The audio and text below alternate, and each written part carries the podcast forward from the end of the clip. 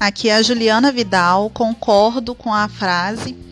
Acredito que esse dinheiro inicial que a startup é, precisa, né, para poder desenvolver o produto, desenvolver a solução para os clientes, ele, ele tende a ser um dinheiro o dinheiro mais caro, sim, da vida dessa startup, dessa companhia, ao longo do tempo, caso ela faça sucesso.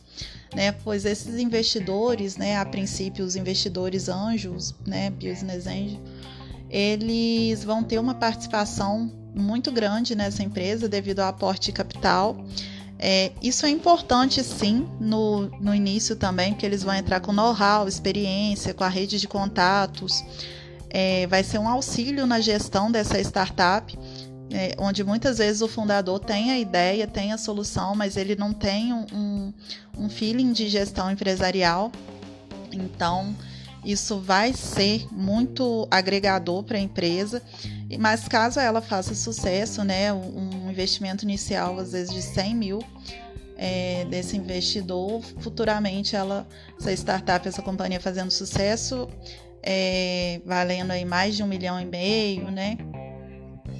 Esse, esse pagamento aos investidores tende a ser maior também, né? Que é em relação ao percentual, e esses investidores também é, podem começar a ter conflito também com o fundador em relação às ideias, né?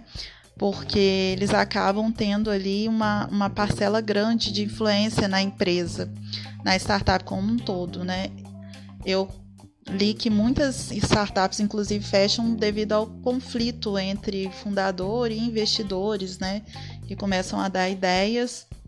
Eles têm um percentual grande da empresa e eles podem fazer isso sim. Então, é, se torna o dinheiro mais caro dessa empresa, apesar de ser muito importante no início da startup. E por outro lado, sim, caso o fracasso bata a porta, né?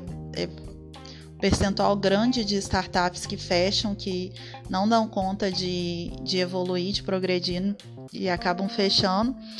É, pro, para os fundadores das startups que, que não, não têm, né, que fracassam, esse dinheiro é o dinheiro mais barato de todos os tempos, porque ele simplesmente não teve custo, custo zero.